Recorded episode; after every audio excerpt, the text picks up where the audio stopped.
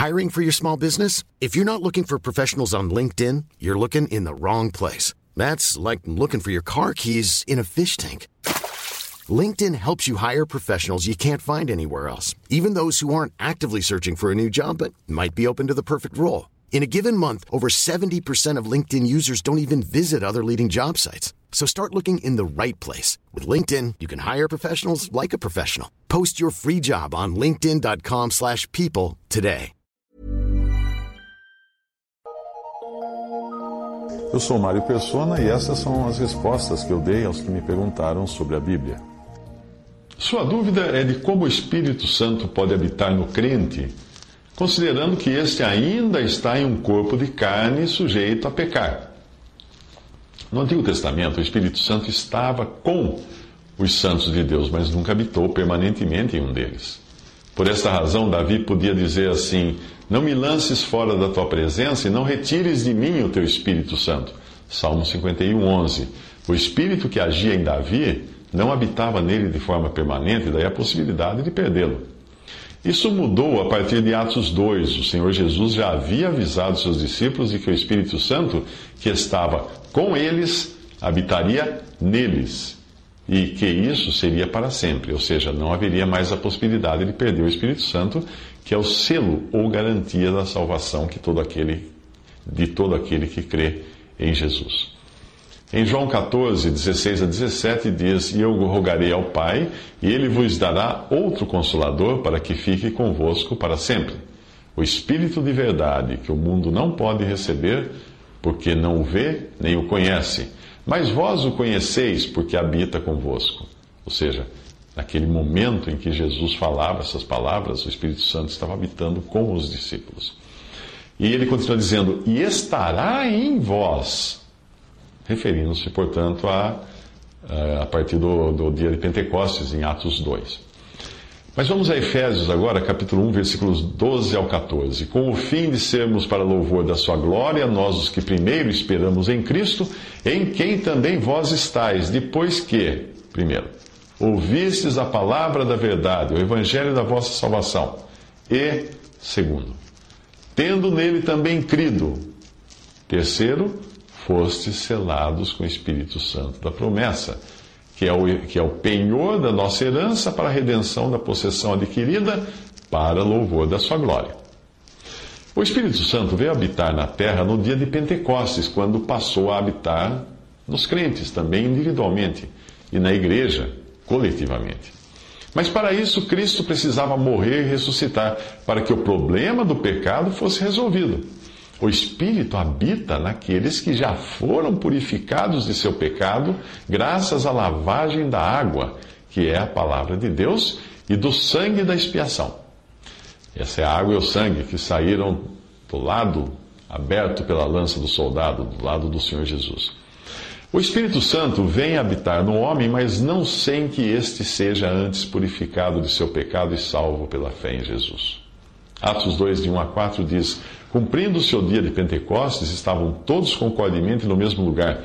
E de repente veio do céu um som, como de um vento veemente e impetuoso, e encheu toda a casa em que estavam assentados. E foram vistas por eles línguas repartidas, como que de fogo, as quais pousaram sobre cada um deles. E todos foram cheios do Espírito Santo e começaram a falar noutras línguas, conforme o Espírito Santo lhes concedia que falassem. Para tratar de sua dúvida, ou seja, de como o Espírito pode habitar em seres imperfeitos como nós, ainda que salvos por Cristo e purificados por seu precioso sangue, é bom entender a diferença da habitação do Espírito em Cristo e no crente. Existe uma diferença.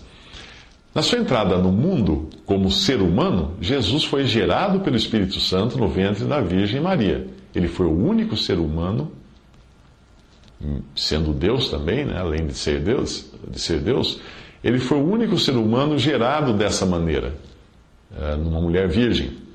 Lucas 1, 34 35, e disse Maria ao anjo: Como se fará isto, visto que não conheço homem algum?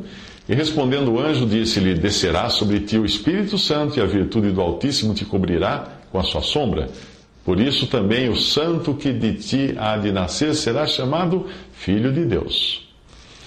Ao iniciar o seu ministério, Jesus se deixa batizar por João Batista, que pregava um batismo de arrependimento, uh, muito embora o próprio Senhor não tivesse de que se arrepender, uh, por ser sem pecado e incapaz até de pecar, por ser Deus além de homem.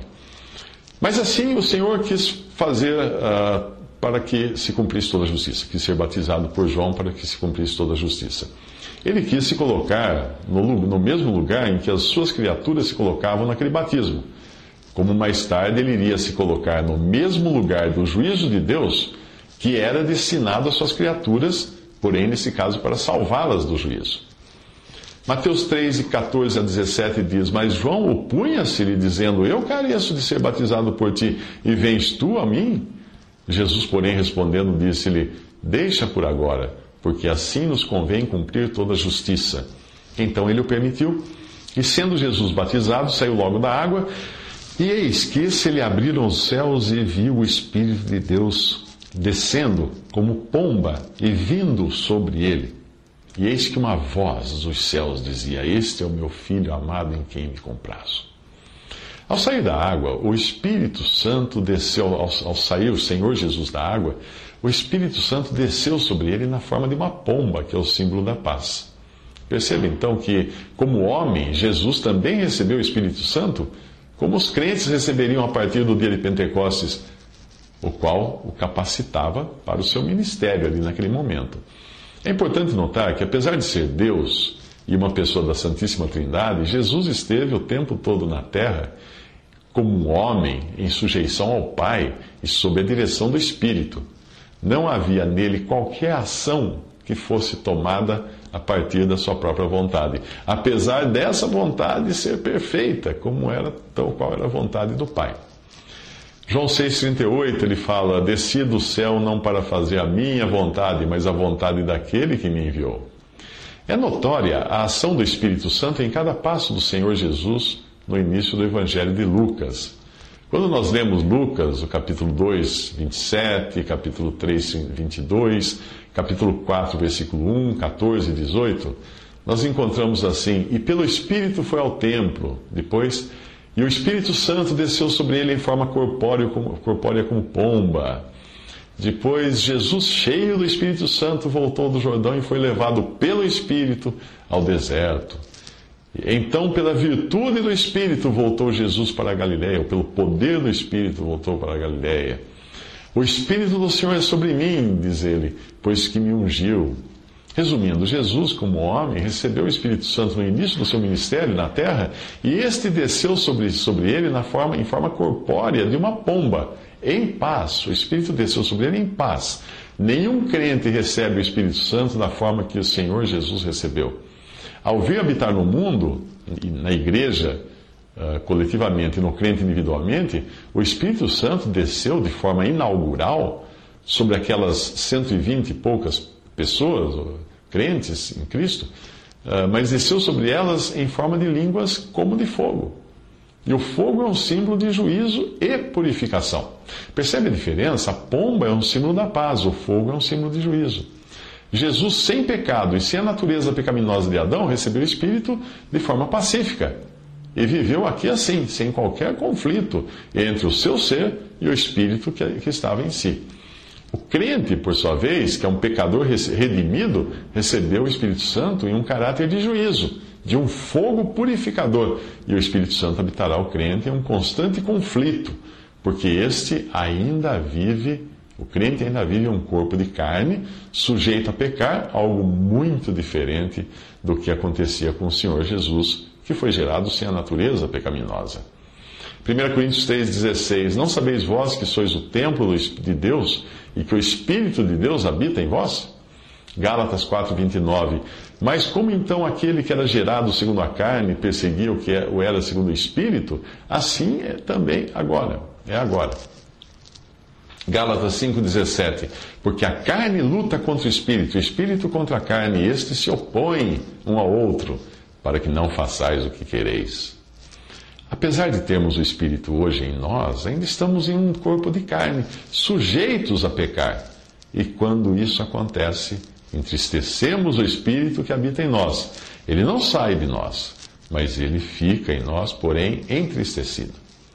Efésios 4,30: E não entristeçais o Espírito Santo de Deus, no qual estáis selados para o dia da redenção, diz a palavra de Deus.